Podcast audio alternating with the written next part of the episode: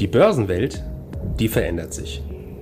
Anlegen am Kapitalmarkt, das bedeutet heute Hochleistungsrechner statt wild durcheinander schreiende Händler. Minuszinsen statt Geldvermehrung ihrer Spareinlagen. Anlagealgorithmen mit künstlicher Intelligenz hinterlegt und immer neue Finanzinstrumente. Mit dem Plutos Finanz Podcast wollen wir diese und viele weitere Finanzthemen aufgreifen und mehr Licht ins Dunkel bringen. Wir sind seit über 25 Jahren als unabhängiger Vermögensverwalter der vertrauensvolle Partner unserer Mandanten in allen Vermögensfragen und gehen hier ganz individuell auf ihre persönlichen Wünsche und Bedürfnisse ein. Wir freuen uns darauf, Sie als unseren Zuhörer zu haben und lassen Sie uns somit loslegen. Herzlich willkommen zu unserem Plutos Finanzpodcast. Thema des heutigen Podcasts ist Apple. Vom Garagenbüro zum wertvollsten Unternehmen der Welt. Mein Gesprächspartner ist unser Portfolio-Manager Steffen Leditschke. Auch von mir ein herzliches Willkommen. Herr Leditschke, wie hat die Geschichte von Apple begonnen? Apple wurde am 1. April 1976 in einer Garage von Steve Jobs, Steve Wozniak und Ronald Wayne gegründet. Zu diesem Zeitpunkt hätte kaum jemand gedacht, dass daraus mal das wertvollste Unternehmen der Welt entsteht.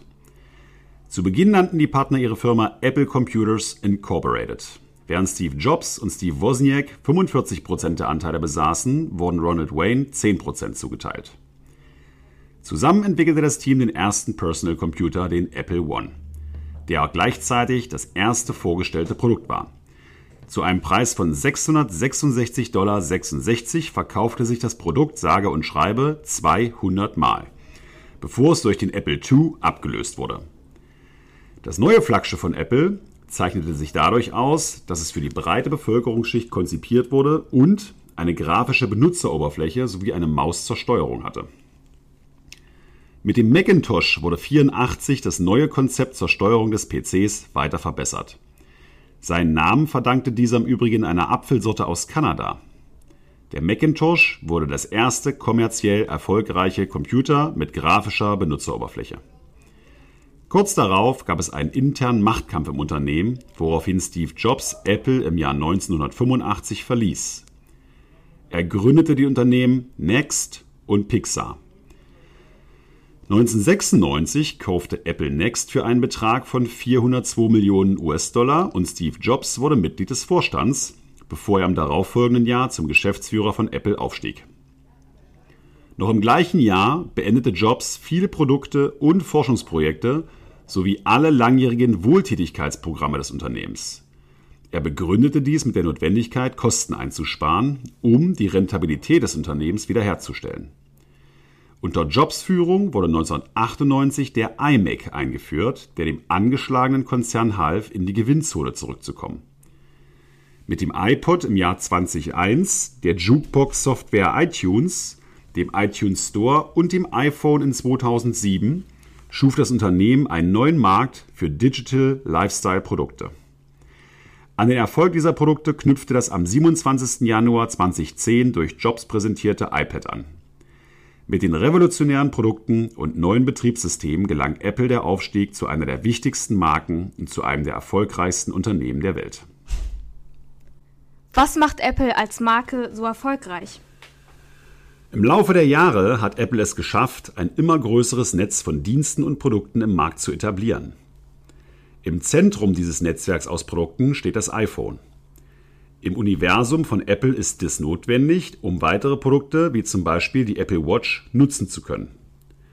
Generell ist die Kommunikation zwischen verschiedenen Apple-Produkten perfekt abgestimmt, sodass Nutzer von der reibungslosen Funktion profitieren und sich im Alltag nicht über technische Probleme ärgern müssen. Die Idee dahinter ist so einfach wie genial. Je mehr Abhängigkeiten geschaffen werden, desto weniger Lust werden Kunden verspüren, sich nach Alternativen umzusehen, die meist nicht so komfortabel sind. Hinzu kommt, dass Apple eine erfolgreiche Marketingstrategie betreibt. Die von Apple abgehaltenen Special Events zur Vorstellung neuer Produkte ziehen jedes Mal große Aufmerksamkeit auf sich. Sehnsüchtig warten Apple-Fans am Ende der Veranstaltung auf die Worte One More Thing mit denen Apple in der Vergangenheit öfter eine unangekündigte Neuvorstellung eines Produktes einleitete. Apple versucht vermehrt beim Thema Datenschutz zu überzeugen. App-Anbieter müssen sich zum Gebrauch der Daten zuerst die Zustimmung des Nutzers einholen. Während viel von Apples Erfolg dem brillanten Marketing zuzuschreiben ist, darf dabei jedoch nicht vergessen werden, dass die Produkte von Apple auch technisch überzeugen und der Konzern die Entwicklung stetig vorantreibt. Und warum ist Apple an der Börse so erfolgreich? Das Beratungsunternehmen Interbrand ermittelt jährlich den Markenwert verschiedener Unternehmen. Mit einem Markenwert von ca. 408 Milliarden US-Dollar führt Apple die Liste der wertvollsten Marken zum neunten Mal in Folge an. Damit übersteigt allein der Wert der Marke Apple die Marktkapitalisierung vieler Unternehmen. Die Marktkapitalisierung des größten DAX-Wertes Linde liegt aktuell bei ca. 169 Milliarden US-Dollar. Die gesamte Marktkapitalisierung des Konzerns Apple liegt aktuell bei 2400 Milliarden US-Dollar. Damit liegt nur noch der Ölkonzern Saudi Aramco vor Apple.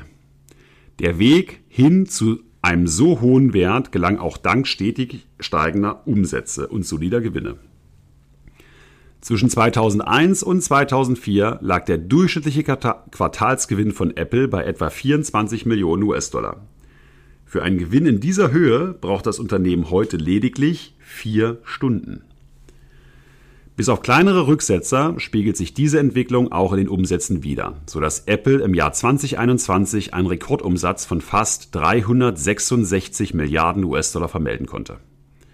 Seit dem Jahr 2012 nutzt Apple die Gewinne, um den Aktionären regelmäßig eine Dividende zukommen zu lassen. Eine große Hilfe bei der Kurssteigerung des Unternehmens dürfte aber auch das Vertrauen namhafter Investoren wie Warren Buffett gewesen sein.